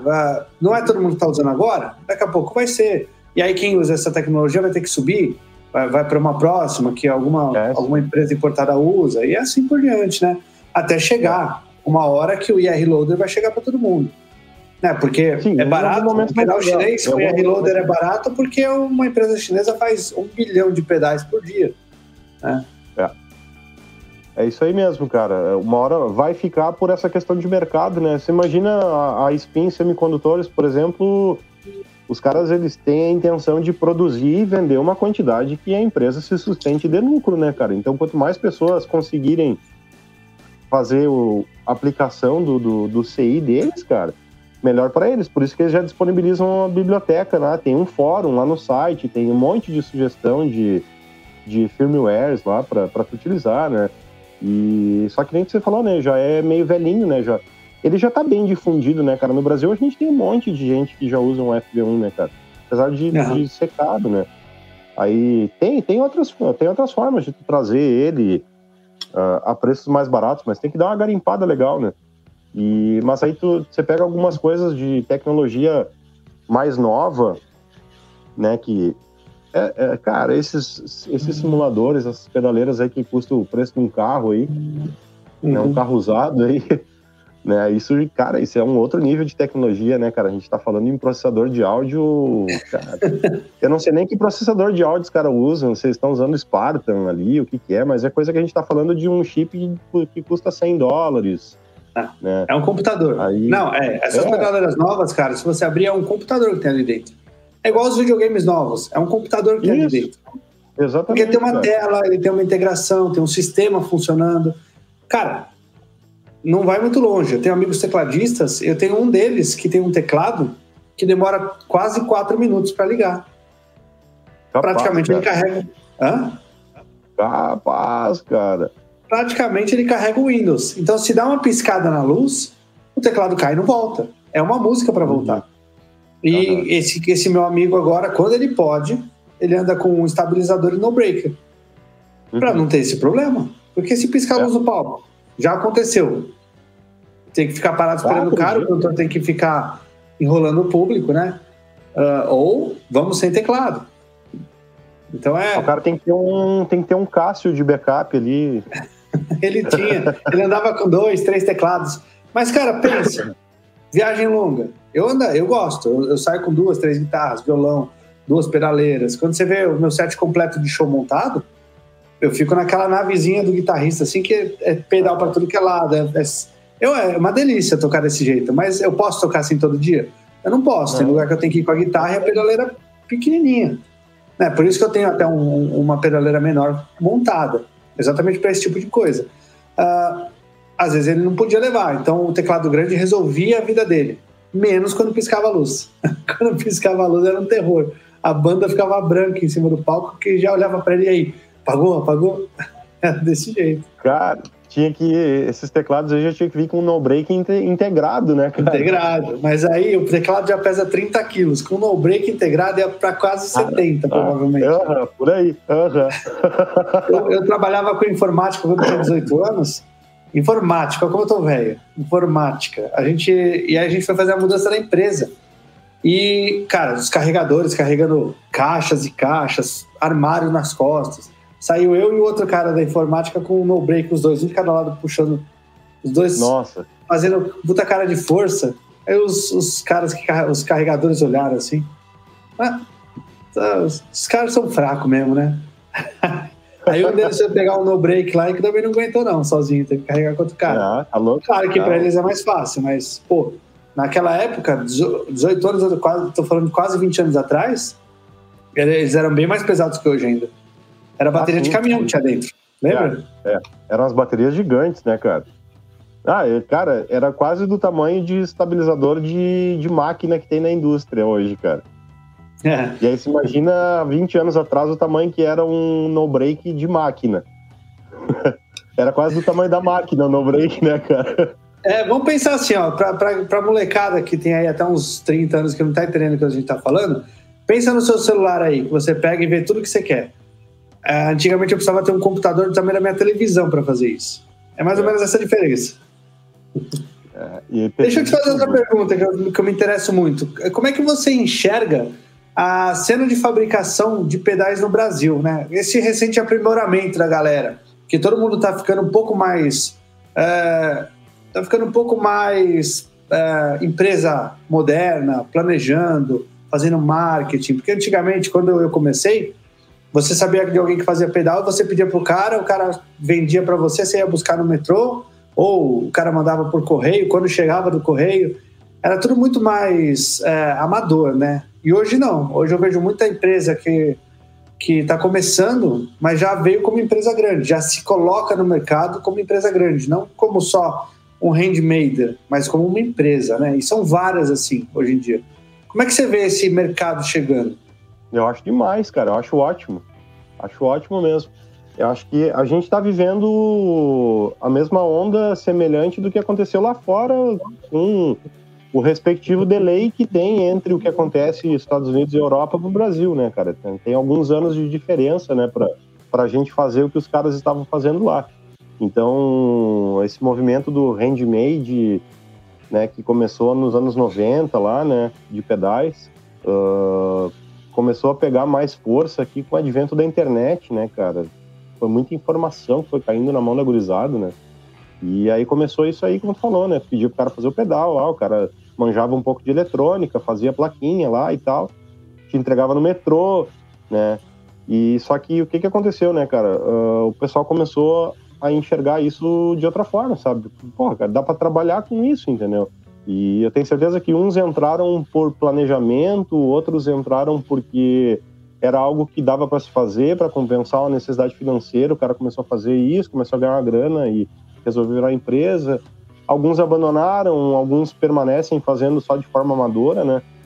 Mas esse movimento de profissionalização que teve, cara, nos últimos anos, ele é bacana, cara, porque ele se retroalimenta, cara. Porque você tem aí, eh, cara, dá para citar algumas empresas aí que são relativamente novas, né? Não tão novas quanto a Winter Labs, mas relativamente novas aí, tipo a Cross Devices, o Rádio Custom Shop, né? Uh, são empresas que são, é, são pessoas que já estavam fazendo pedais há algum tempo, transformaram o negócio em empresa e você vê que os caras estão investindo em marketing, os caras estão produzindo conteúdo, os caras estão trabalhando em parceria aí com, com, influenciadores da guitarra, né? E a Winterlabs também entrou mais ou menos nessa linha, apesar de isso é engraçado porque para ver como isso é tão é, é, uma coisa que já vem meio de, de, de da parte acadêmica de, de, administração, né? Começa a pegar as semelhanças que são resultados do pessoal ter estudado como divulgar seu material, como produzir conteúdo, como se expressar com o seu nicho de mercado, né? Só que ao mesmo tempo a gente vai se retroalimentando, né? Porque o, uma empresa percebe um, uma sacada legal de outra empresa e tenta fazer algo semelhante. Não copia, ninguém. Uh, esse tipo de coisa não, não é cópia, né? A gente muda um pouquinho alguma estratégia, deixa mais com a cara da, da visão da nossa empresa e implementa também. E aí nisso tem toda uma cena que se cria, né, cara? Tem a cena de, dos fabricantes, e aí isso já começa a envolver os clientes barra músicos, e aí tu já começa a envolver um grupo de pessoal que faz review, né? E aí tu já começa a envolver pessoal que está aprendendo a tocar, professores, né? lojistas, começa a envolver uma galera e daqui a pouco tu tem um setor estabelecido, cara. Então, quando tu tem um setor que se estabelece, esse setor vai ficando forte, né? E aí, o que, que, que, pode acontecer disso, né? Um setor forte, ele vai perdurar mais como a maior parte do, do, do que está sendo feito no Brasil aqui em termos de pedais uh, ainda é analógico, né? Isso pode acabar sendo uma espécie de barreira para essa conversão para o digital que a gente tem visto, né? Uh, cara, de certa forma é interessante, é, é interessante. O, parafraseando o Darta no, no, na live do Pedal Quest na terça-feira, né? Essa molecada mais nova aí, realmente, daqui a pouco eles não vão mais pedir bênção pra gente, né? Pra ter que estar tá usando, escolhendo entre digital e analógico, né? Eu achei muito, uhum. muito boa essa colocação deles, né? Dele. E é verdade, cara, mas vai ter um nicho. O nicho do analógico ele vai ter. Porque eu me lembro, cara, que quando lançaram Viamp há 30 anos atrás ali, né? Cara, é igual, é igual um amplificador, é melhor que um amplificador, tem vários pedais num só, numa coisinha desse tamanho e tal. E onde é que tá isso agora, tá ligado? Não, não, não perdurou, sabe? Então, eu acho que ainda tem um, um período interessante de vida aí dos pedais analógicos aí. E mais do que isso, cara, eu acho que o lance, as marcas no Brasil estão tão legais, estão com os produtos tão legais, com design legal, né? Estão com, com cara das empresas, tem a sua a sua personalidade, isso aí ajuda a fortalecer o setor e vai, vai fazer esse setor perdurar ainda um bom tempo, cara. De uma forma honesta, porque tá, tá todo mundo trabalhando certinho, tá todo mundo trabalhando direitinho, cara. Você não vê mais ouvir falar em treta de fabricante de pedal aí, cara. Né? Você não vê mais o pessoal. Cara, olha, faz muito tempo que eu não escuto ninguém reclamar, cara, de ter sido mal atendido por uma marca de pedais, especificamente pedais, né? Talvez de outros equipamentos musicais, assim, a gente ainda veja algumas coisas nesse sentido, mas, cara, eu só vejo o pessoal falando que está sendo bem atendido, que o produto é bom, é diferenciado, tem personalidade, está bem feito, tem design bacana, preço competitivo, né? Então, cara, isso aí é o reflexo da gente estar tá no caminho certo. Eu acho que a gente está no caminho certo. É, quando eu comecei a procurar pedal nacional, isso há muitos anos atrás, foi uma coisa que eu, que eu quando comecei a tocar, eu falei, puta, eu preciso é, usar mais coisas daqui. Né, para levantar a galera daqui, porque é muito fácil, cara. O cara da, o cara da TC vende no mundo inteiro. O cara da Nux vende no mundo inteiro, né? Muitos brasileiros hoje estão vendendo no mundo inteiro.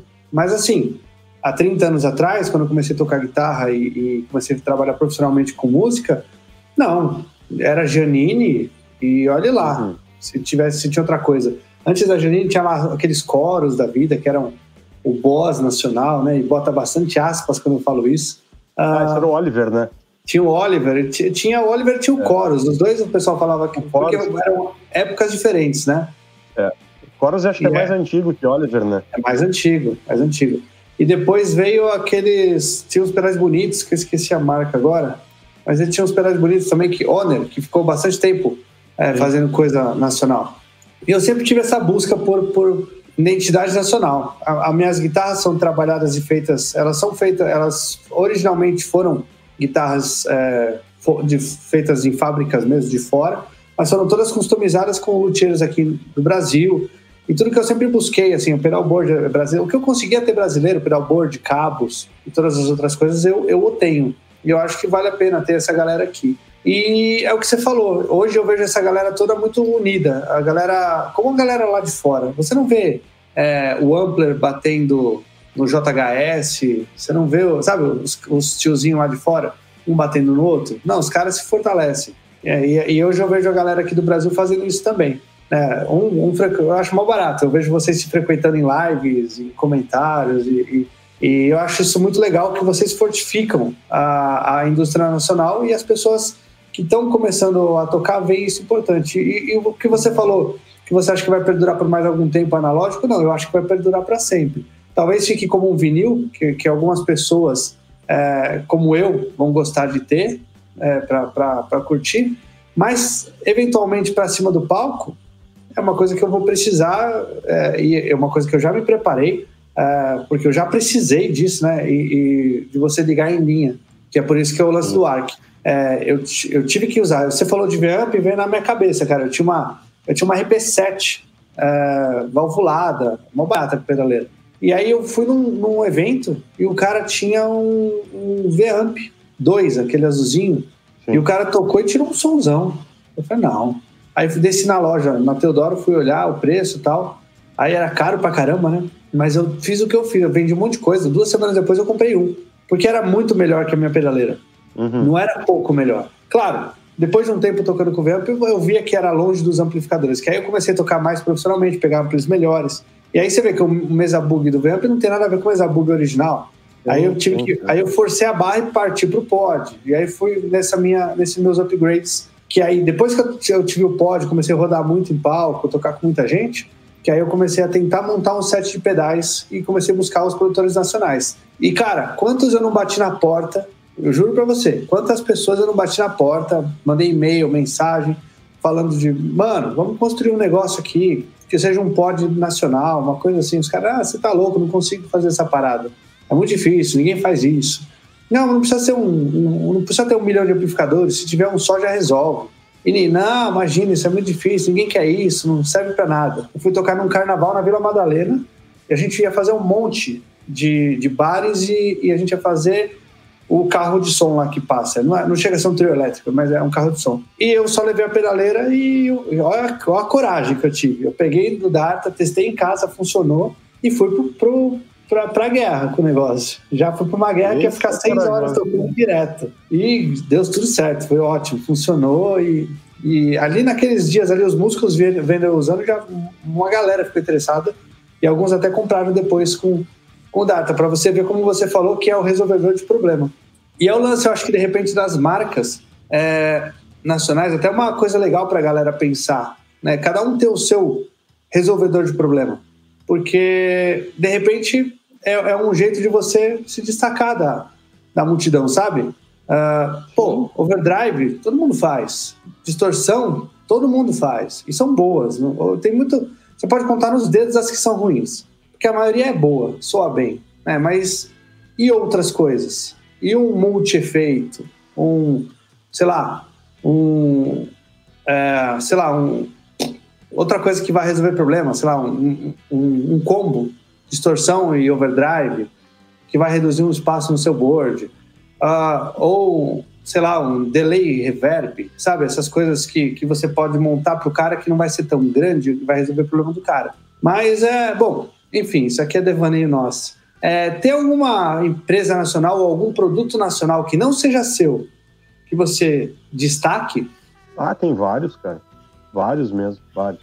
Posso começar começar por uma empresa aqui do Sul, que é a Velour Effects, que faz uns pedais que tem a arte mais da hora no Brasil, na minha opinião. E eu ainda não consegui comprar um pedal do cara ainda, porque, né, eu fico com aquele eu tô louco para comprar um monte de pedais, mas eu penso assim, puta, eu compro pedal ou eu compro matéria-prima? E eu vou lá e compro matéria-prima, né, cara? Nesse momento eu tenho que fazer uma escolha, uma renúncia, né? Mas uh, eu ando louco para pegar alguns pedais dos caras. É, tem um visual muito legal, visual que eu me identifico bastante. E por todas as demos que eu vi dos pedais da, da Veloria são muito bons. Então já é uma marca que me chama a atenção há bastante tempo. Uh, tem a a Cross Devices é uma marca que eu curto pra caramba também. Comprei um Kraken Heart há um tempo atrás também, que é um pedal de vibe, que eu até tava, até tava afim de um vibe, já fazia bastante tempo ainda, só não tava sem coragem de comprar e aí me emocionei com o Kraken e comprei. Eu Tô esperando ele lançar o vermelho para eu comprar. Eu queria o cor-de-rosa, mas ele tá se fazendo. É, ele tá difícil. Eu curto bastante. É, tá difícil. É, teimoso, Murilo é teimoso, cara o, o Custom Shop, cara, é um cara que eu admiro muito. E aí, não só pelos pedais do cara, mas por todo, toda a ideia atrás do trabalho do cara, tá? Uh, todo o conhecimento técnico que ele tem, isso aí eu admiro pra caramba, sabe? Tem, tem todo uma... Cara, tem todo um... Tem todo um... Tudo tem um porquê ali na, na rádio ali, tudo tem um, uma história, tudo tem uma definição bacana e eu acho bem legal isso aí. Uh, cara, o próprio Darta, por toda a história, né, cara, dos pedais dele aí, por toda a história de, de desse tipo de solução, né, cara, eu, eu, acho que eu toquei num White Rabbit, que é o delay aquele, né? Tem um aqui. É, já. Esse aí foi o único pedal do Darta que eu toquei já, cara. Toquei com. Toquei na casa de um amigo meu, cara, não faz muito tempo. E, mas eu respeito muito o lance do ARC por ser uma solução. Isso aí, cara, solução é tudo, cara. Oferece solução. O ARC é uma solução para quem nem sabia que tinha o problema de não ter o ARC, né, cara? E, eu recebi uma mensagem esses dias de um cara que falou uhum. isso, que comprou o ARC só para timbrar uh, o pré para poder usar a pedaleira que ele tinha lá uma pedaleira que tinha, acho que uma G2 da, da, da Nux e falou que a hora que ele. Um dia ele testou ligado e falou: não, é, é melhor do que, o, do que os IRs que tem na da pedaleira dele, lá, simulador de cabinete da pedaleira. Eu vou ter que usar. E eu já ouvi da boca de um cara famoso aí, que ele até falou numa live aí que o, que o Arc tinha um, uma, um, um gabinete, uma equalização melhor do que a Boss GT1, por exemplo. Ó, oh, legal, cara. É, é uma baita. É porque a Boss GT1, se não me engano, não tem IR, é só simulação de gabinete. E aí é uma baita responsa, né? Porque é um produto nacional que é melhor que uma. Olha a tecnologia que tem numa G1. A gente consegue, cara. Se os caras conseguem fazer coisa boa lá fora, a gente consegue fazer também. É, não. Total. Eu, é o que eu falo. Eu, eu dou suporte pra galera aqui, eu gosto. E hoje eu consigo fazer um podcast para e quero trazer todos, todo mundo, porque eu acho que precisa. As pessoas aqui são boas, cara. A gente tem que parar de pagar pau porque é feito lá fora, principalmente porque é feito em lugar que faz coisa mais ou menos, né? Você pega um monte de pedal da China que resolve muito a vida, que tem um som bom, mas que no final vai durar pouco tempo na sua mão. E você pagou pelo preço que vai durar pouco tempo, né? A diferença é que se você é. pagar por um nacional 500 reais e por um chinês 200, o chinês vai durar menos, muito menos do que o nacional. O nacional às vezes dura até mais que um gringo de, de linha também, porque é muito bem feito. A galera aqui bota muito a alma nas coisas, né? É, porque a gente está fazendo uma coisa que a gente gosta com o um desejo gigante de que aquilo chegue bem feito para o cara que está comprando e que o cara se apaixone e que dure a vida inteira aquilo, entendeu?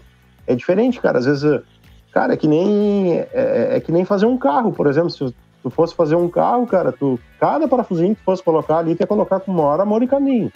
Agora, o cara que está trabalhando numa indústria automotiva, por exemplo, não vai, não tem essa mesma afeição com o resultado do trabalho que tu tem. A mesma coisa serve para pedais, por exemplo, né? Vai estar tá numa linha de produção lá com 150 funcionários lá fazendo montagem, uh, o cara pode nem saber para aquilo, para que, que aquilo serve. Né? Uhum. Tá inserindo componentes, soldando placa e montando e a rodo, né, cara? Não tem, não tá trabalhando naquilo com a mesma paixão, né? Mas, é né, cara? É, o pedal chinês, por exemplo, é uma loteria, né, cara? Às vezes pode durar um tempão também, pode não durar nada, né? é o que eu falo para todo mundo, cara. Né?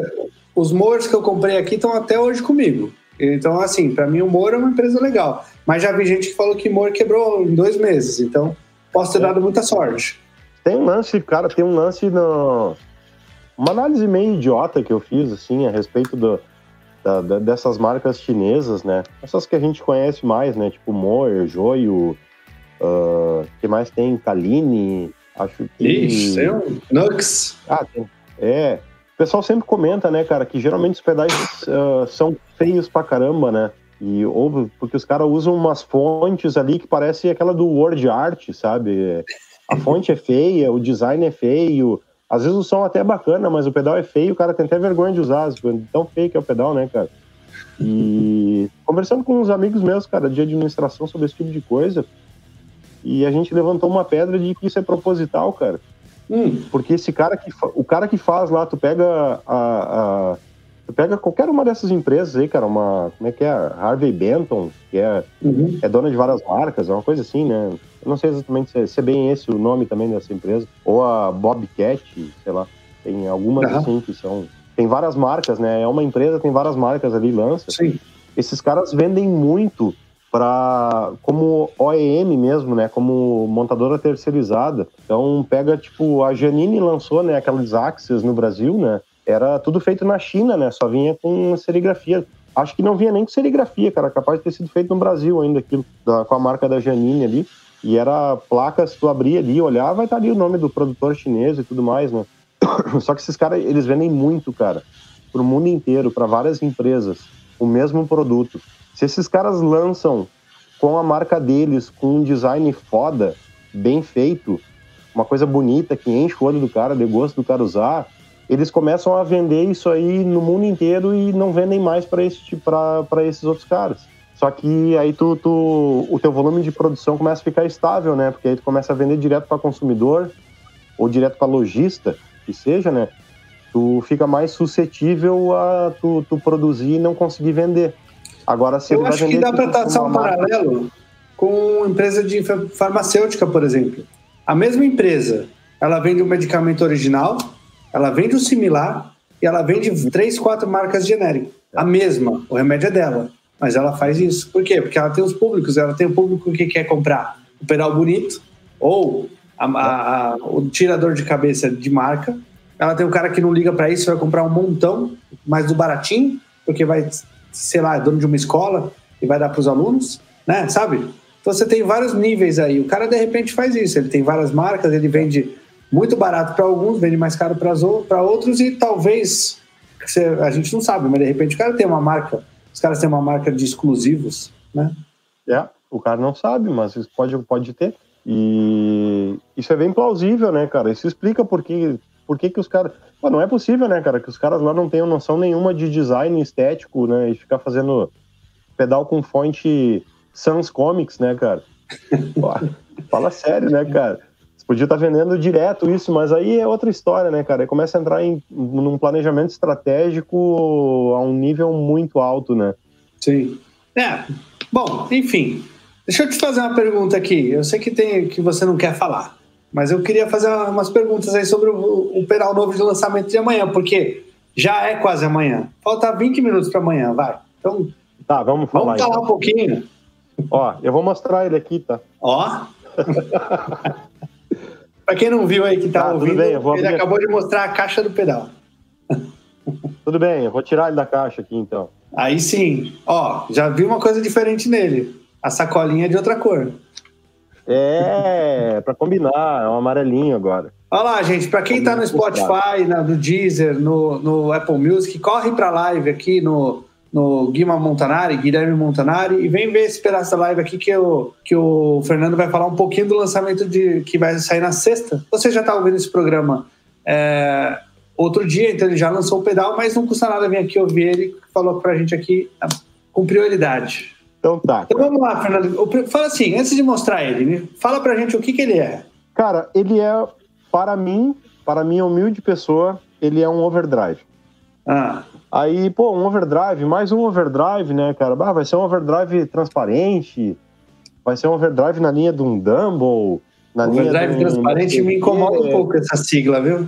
Não vai ser, cara. Esse aqui não é o overdrive do pai de vocês, tá? Não é overdrive transparente. Abaixo a transparência vai ser o slogan desse pedal, cara. Vocês pensam assim, ó, eu queria lançar um pedal que tivesse aquele som assim de banda de pós-rock, pós-metal, Diaba 4, assim, que misturasse uns stoner e coisa. Cara, imagina assim, a minha inspiração sonora para esse pedal, e aí tem um negócio legal eu não queria fazer um pedal que fosse um amping na box. Uhum. Não, não queria, não quero e acho que eu nunca vou querer fazer um pedal nesse, nesse estilo, assim. Mas eu queria fazer um pedal que fosse um band na box, cara. Tivesse o som das bandas que eu gosto, sabe? Legal. E eu escuto muita coisa pesada, assim, cara. E... Mas não, não necessariamente aquela coisa pesada do metal, do, do metal técnico e coisa assim. Não, eu gosto daquela coisa suja mesmo, aquela parede sonora, sabe? Então, esse pedal, ele tá na linha de uma banda que eu gosto muito. Olha, okay, tá também na área aí. Boa noite, Lele. Tá, uma das envolvidas nesse crime aí. É, essa aí é, é cúmplice. Olha eu aí. queria um pedal ela, clássico, ela... uma banda. Ah! Oi? Esse é o pedal que ela falou na live do, do Roda de Música, então, que ela não podia contar o que era. É, ah, me parece que era esse aí, cara. Olha isso. Cara. Então, o... e aí, esse pedal, ele tem o som das bandas que você gosta, gostava ali do é, mas ele tem, ele é baseado em alguma coisa ou ele, é um, ou ele é uma produção sua? Você criou a textura dele? Como é que foi? Cara, uh, ele é baseado na, na topografia, na arquitetura eletrônica. Na arquitetura não, porque ele não é valvulado, né? Óbvio. Mas ele é baseado, uh, uma tentativa de replicar o som dos amplificadores Sun, tá? Hum. Com, com tudo no talo. Legal. Daquele jeito assim que, sabe aquele jeito que tu usa um amplificador e ele não dura duas semanas, sabe? Sei. É como eu testo qualquer coisa do, da Marshall, é sempre tudo no 10. É, é isso? isso aí, cara. É, é assim, cara, é tipo aquele Matamp que os caras compravam, aquele Green que os caras compravam e botavam tudo no talo para tocar e tinha que trocar todas as válvulas a cada show, sabe? Então a ideia era fazer uma coisa suja, suja, mais suja, sabe? Principalmente porque eu queria, eu queria que soasse muito como. Tem uma banda que eu curto muito, cara, que é uma banda chamada Pelican. Caso tu não conheça, eu te mando depois um linkzinho aí pra escutar. Manda. E que a banda tem três guitarristas e é um peso fenomenal, cara. É, é, é um peso muito grande. Mesmo quando não tem peso, é pesado. É incrível. Legal. E, e... e bom, ele é um overdrive, pesadaço, então, assim. Ele chega a ser. Ele chega em textura. É um overdrive high gain, cara. Overdrive high gain. Ele é um overdrive high gain. Então, então ele passa algumas distorções. Alguns distortions ele vai passar. Passa, passa tranquilamente. Ele, por exemplo, se eu comparar com o Malito, por exemplo, ele tem muito mais sujeira que o Malito. O Malito é um distortion muito bom para tocar um som, para quem toca bem, toca com bastante técnica, né, para solos. Uh, mas agora o cara que toca meio bunda mole, assim, que nem eu, assim, aparece todos os erros que eu faço ali na palhetada, ali no, o Malito transparece. E esse cara, esse cara não, esse cara já é sujão, já mesmo, assim. Ele é aquele cara para fazer um paredão sonoro. Então, Legal. cara, tira um timbrão só com ele, assim, não precisa botar nada em stack, nada assim, e fica. Não precisa é somar é nada, não precisa nada. Cara, eu, eu me sinto super bem tocando só com ele, assim, cara, sem somar nada em cima desse cara. E se eu tacar ele e tudo ele no 10? Ele, ele, chega a dar um fuzzinho, assim, aquela fuzzy, meio eu vou te confessar uma coisa, cara. Nos últimos dias eu tenho tocado com ele só no 10, cara. Tudo. Todos os 5 9 dele, tudo no máximo. E é tri massa, cara. Mas ele, baixando o ganho dele, ele tem, ele tem uma, uma variedade de texturas no ganho que é bem interessante, assim. Ele dá uma limpada interessante, mas não fica, não fica transparente nem de longe, né, cara? Mas ele limpa, assim, com umas texturas bem distintas, cara. E Legal. ele tem ganho, ele tem ganho, né? Uh, ele tem o volume de saída e ele tem três knobs de equalização, né? Agudo, médio e grave. E o que é interessante nesse circuito de equalização dele é que eles interagem entre si de uma forma legal. Ele tem o, o bem, ele tem o kill grande, é isso? Para um pegar um pouco do outro, assim? Cara, assim, ó, dependendo de como tu tiver regulado os médios, os graves vão responder de uma forma um pouco diferente. Ah, legal. Os agudos a mesma coisa, então... Mais orgânico, né? Vai, é mais orgânico. E é passivo, cara, não é ativo. Não é ativo? Então, não, a equalização dele é passiva. E é bem interessante, cara, porque isso aumenta bastante a possibilidade de timbres diferentes que tu consegue tirar, né? De texturas diferentes que tu consegue tirar, né? Ele... Bom, você já me deixou interessado. Como sempre, cara, você busca coisas diferentes para deixar a galera antenada, né? É, assim, ah, o Felipe amanhã, também tá ansioso. Amanhã cedo eu já vou liberar. O, é, o Felipe. O Felipe tá sempre ansioso para ouvir meus pedais, cara. Então, o Felipe, a gente tem uma simbiose das mais massas. E, cara, esse pedal, amanhã sai o lançamento dele, oficialmente. Então, como é que vai ser esse lançamento, cara? Isso. Ele vai ocorrer durante o dia. Nós vamos ter às 13 horas amanhã na sexta-feira, dia 11, né, para quem tá ouvindo depois, né, aí já passou. Às 13 horas tem estreia do vídeo review da Ruka Souza, que vai ser no canal do YouTube da Winterlabs mesmo, tá? Tem um vídeo lá, o vídeo tem um pouco mais de 10 minutos, ela apresenta o pedal, mostra as características, faz um som, tira alguns riffs de uma, algumas músicas dela com, com, com o pedal. E, e para quem não conhece, a Ruka tem uma mão pesada na guitarra, né? Ela, tira, ela faz um é. som pesado, ela é uma baita guitarrista. É, ela, cara, é muito boa no, no, no punk rock, no grunge, no, no rockão mesmo. Ela toca rockão, cara. É, é o que eu mais curto ah, nela, assim. É uma baita mão, conheço é, bem. O negócio é direto. E às 17 horas, cara, vai sair o segundo vídeo, que vai ser o da Ana Júlia, no canal AJ Jetpacks. No canal dela, no YouTube, sai o segundo vídeo do Quaraci. Ela já me deu o mínimo de spoiler possível a respeito do vídeo, que eu não gosto muito de ganhar spoiler, eu gosto de ver na estreia com todo mundo junto ali, me surpreender. Eu uh, sei, quando eu fiz o Max, você, você desdenhou. Hã? Você falou que não queria ver antes. Quando eu fiz o do Max Soul, você não queria ver antes, queria ver junto com a galera. Ah, não gosto de ver spoiler, eu quero ver junto com a galera, cara. Eu quero ter a mesma emoção que a galera que tá olhando na estreia, né, cara? Senão eu vou ter uma emoção, uma emoção artificial ali na hora ali. E eu gosto, de, eu gosto de estar surpreso, né, cara? E depois a gente vai ter uh, vídeo da, da Letícia Meyer e da Brunx também. Aí acho que uh, eu só não tenho exatamente agora horário e data, deve ocorrer no final de semana agora também, mas depois eu vou deixar a galera informada direitinho. Show. E, e você vai fazer a live? Ah, é, farei a live também, esqueci disso, né? Eu vou fazer a live às 8h30.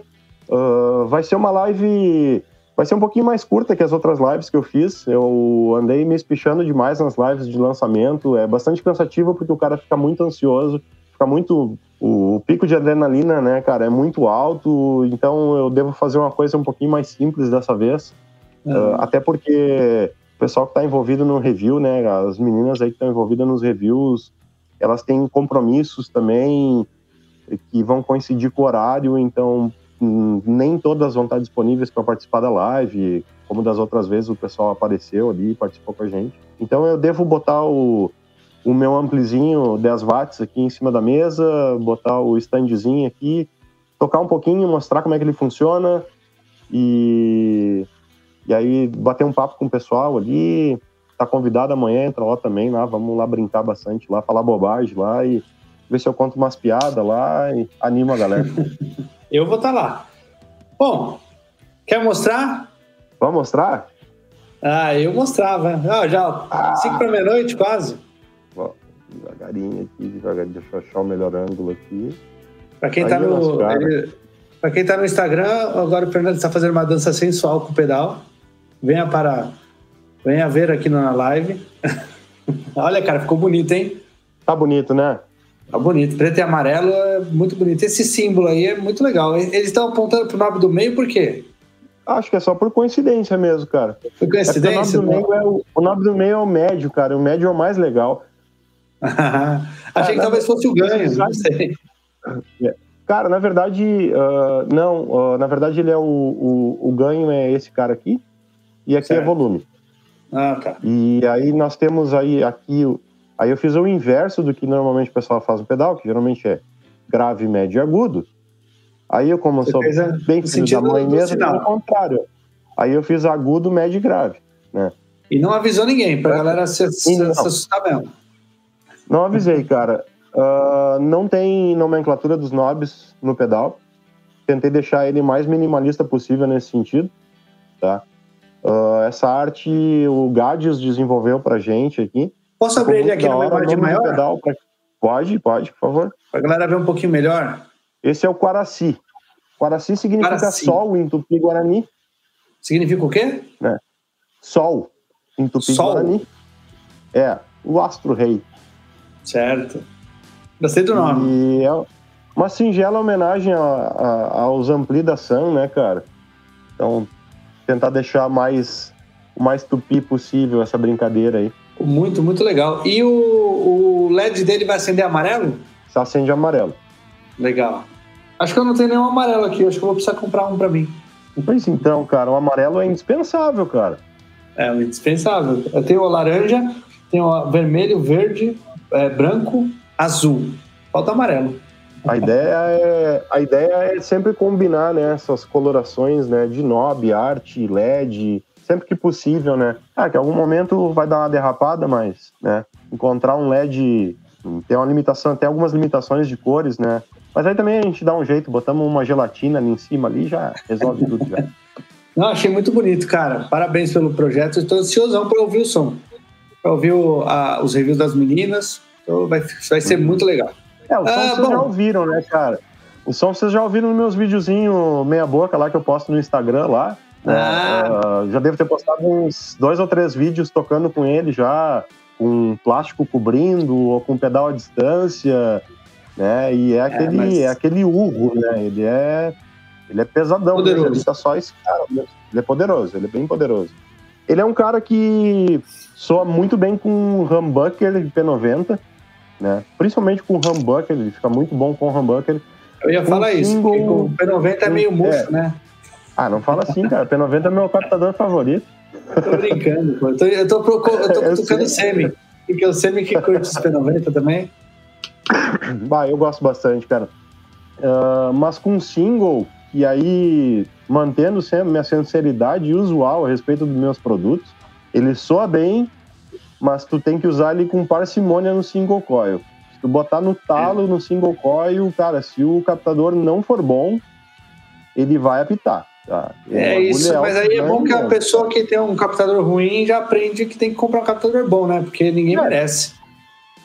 É, então, né? Mas, né, cara, a gente conhece a realidade do, do, do músico brasileiro, de quem está iniciando e tudo mais. Ah, né? não, não, não. pensar nessas coisas também, né, cara? Não, isso é.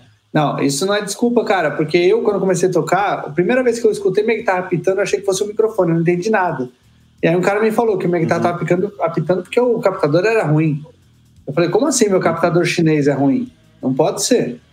E, e aí eu fui atrás de brasileiros, eu comprei Sérgio Rosar. Hoje, hoje a Strato tem Fender. Mas na, uhum. na primeiro captador melhor que eu comprei foi o Sérgio Rosário, que era absurdamente bom. E a gente tem captadores brasileiros muito bons e baratos. Então. Pelo amor de Deus, galera, vamos privilegiar a galera daqui, né? Nada de, de melhorar a guitarra comprando captador chinês, por favor. Ah, não, não, não, não, não. Eu acho que também isso aí é importante. Apesar de que eu sou um cara que eu, eu tenho uma ideia um pouco mais pessoal. Isso é uma ideia pessoal, né? Não é algo que eu, que eu quero pregar para as outras pessoas, né? Lá vem. O, o, que eu gosto mesmo, o que eu gosto mesmo é essas coisinhas aqui, cara. Uhum. O, já o, o amplificador, cara, o que tiver, tô usando, azar. E a guitarra e o guitarrista é, é, é só o gerador de sinal, cara. Eu, eu toco pedal, eu não toco guitarra, cara. Muito bom. É uma boa, é uma boa visão. Eu acho que, ó, quem era assim como você, Kurt Cobain era bem assim. Ele tocava pedal, não ah, tocava muita guitarra, não, né? Uhum. Tem essa pegada aí. Então, super tranquilo. Bom, vamos para aquela parte da live que vai ser só no YouTube, que a gente vai começar a responder umas perguntas. Então, galera que está nas plataformas digitais, vem para o YouTube. Aqui, lá pelo, por uma hora e quarenta, mais ou menos, a gente vai começar a responder perguntas. E a gente já volta para dar tchau para vocês que estão no Spotify e mídias digitais. Muito bom, meu amigo. Então, agora a gente voltando para o pessoal do, das mídias digitais, a gente vai falar tchau para todo mundo. Eu queria agradecer muito a sua participação aqui. Obrigado por você ter me dado essas duas horas do seu dia pré-lançamento, que eu sei que é uma loucura, que você deve estar morto aí de cansaço e de ansiedade para chegar logo amanhã. Não. Então, agradeço também por ter falado com a gente dos pedais, é, ter mostrado é, para a gente o pedal, inclusive, em primeira mão aí. Então, agradeço muito. Você é um cara muito gente boa. Adorei te conhecer é, quando eu fui atrás de, de ver quem era você depois do papo lá com no Papo Som com o Semi. E, cara, eu já te falei isso e vou falar de novo. Achei fanta acho fantástico o jeito com que você comanda a Vinter e como com o profissionalismo que você comanda a Vinter. Porque, para mim, me passava um cara com muitos anos de empresa funcionando, sabe? Isso é uma coisa que diz pra gente que você vai chegar muito, muito, muito longe, né? Você tem planos futuros incríveis aí e você tem planejamento, que eu acho que é o, o principal. E antes de, ah, antes de ir embora, deixa eu te fazer uma pergunta. Da onde vem ah, Winter? É meu sobrenome, velho. Ah, mas tem outro nome lá no, no Instagram. Ah, o meu nome completo é Fernando Winter Guglielmi, né, cara? Ah, então não tem problema chamar de Fernando Winter. Não, não tem não. Pode me chamar só de Winter que eu respondo também. Na empresa o pessoal me conhece por Winter, porque tem três Fernando na empresa. Aí eu sou o Winter, aí o pessoal é tudo por sobrenome. Mas é o Entendi. sobrenome da minha mãe, né, cara? O sobrenome da minha mãe e soa bem, né? O Winter, né? Eu achei que ia ficar legal pra marca, assim e tal. O pessoal, o pessoal geralmente chama de Winter, né? Ah, Winter Labs, Winter Labs, não, é Winter e tal. Aí é, no começo eu até corrigir. Aí depois, ah, eu não vou mais corrigir, deixa o pessoal falar. Quando você coloca labs no final, você dá uma margem para a galera achar que você está dizendo que é o winter de inverno, né? Sim, sim, Apesar dos dois T's, mas aí a, a, grafia, o cara quis fazer uma marca, né? Mas que legal saber é. que vem do sobrenome, não sabia não. Numerologia, os dois T's são numerologia. É, tem gente que faz isso, muda o nome para. É verdade, eu, cara, não, né? eu não, eu não. É, mas e aí, quer deixar um abraço, um recado para a galera? Quero, galera, cara, sigam quero... o Fernando, sigam o, o, perfil, vou colocar aqui para vocês seguirem. É, meu Deus, deixa eu ver aqui, pronto, ó. Tá aí, ó. É, arroba Winterlabs, eu, eu não coloquei. Winterlabs. Vou colocar Ima, aqui. Queria, queria, queria te agradecer primeiro, tá? Por ter convidado aí, cara. Pô, para mim é uma honra poder falar da minha pessoa e da minha empresa, cara, falar dos meus produtos aqui. E num canal massa que nem o teu, que tu falou em profissionalismo, que tu enxerga, e eu enxergo o mesmo profissionalismo em ti, cara. E eu agradeço muito as palavras, agradeço esse reconhecimento. E isso aí que você falou é verdade, né, cara? Você, você achava que eu tava nesse ramo fazia tempo, né? Você me perguntou é. há quantos anos eu tava. Que eu, pô, por que tu não divulgava antes, que eu não te conhecia, não sei o que? Não, cara, eu comecei ontem. Né? então, é, cara, é planejamento, é embasamento, né? Então, muita coisa eu tô aprendendo na jornada. Não vou, não tô aqui para dizer que, cara, só dei acerto, não, velho, não. Cara, foi muito, muito erro, muita bola fora, né? Mas, felizmente, os acertos estão se sobressaindo, né, cara? A gente, apesar de não ter um ano, cara, do lançamento do primeiro pedal e a gente já tem uma reputação interessante com os clientes, né? O pessoal realmente comprou a visão da marca, né? E cara, eu só tenho a agradecer as pessoas que ajudaram a fomentar isso aí, que você aqui, Guima Montanari, né, o Pedais Efeitos, Pedal Manix, Guitar Z, Pedal Quest BR, né, a própria Jacarandás também, que comprou essa ideia aí dessa parceria para fazer o Picumã aí, que sem eles o Picumã não é possível, né? Então, cara, tem muita gente envolvida, o Gades, o Nils, não é só o Fernando, né? Tem uma rede de pessoas que está envolvida nisso aí e que está ajudando essa marca a sobressair. E, na medida do possível, a gente sempre tenta, né? Uh, botar o nome dessas pessoas junto, né, cara?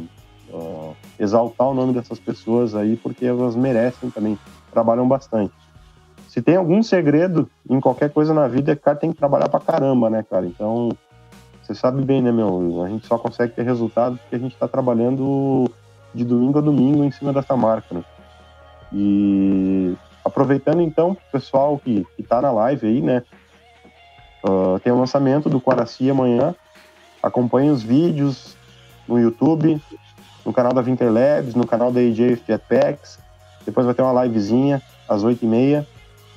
Eu queria agradecer muito ao Nils e ao Gades por ter ajudado no desenvolvimento desse pedal aqui, que foram sensacionais comigo e tiveram uma paciência gigante para me ajudar com isso aqui. E, cara, o que mais que eu vou dizer para o pessoal, cara? Eu vou dizer uma coisa para vocês, assim, para finalizar com chave de ouro, assim, ó. Esqueçam o overdrive transparente do pai de vocês lá, cara. Toque, toquem terror no negócio de novo, cara. A gente tá precisando ver a gurizada tocar um terrorzinho, assim, sabe? Fazer aquela coisa diferente, sabe? Fazer, fazer música, sabe? Botar, botar o sangue no olho e tal. E, e é isso aí, cara. Vamos para cima e vamos fazer barulho. É isso aí. Chega de minimalismo. É isso aí, galera. Obrigado mesmo. Sigam o Winter Labs. É, sigam arroba Guima Montanário, vão lá no, no Setup Podcast no Facebook. Queria agradecer a todo mundo que acompanha com a gente a live, todo mundo que está compartilhando com a gente no Spotify, na Deezer, na Apple Music, porque a gente tem crescido lá na, nas, nas mídias digitais. Obrigado todo mundo. Obrigado, Fernando, meu amigo. A gente vai ficando por aqui.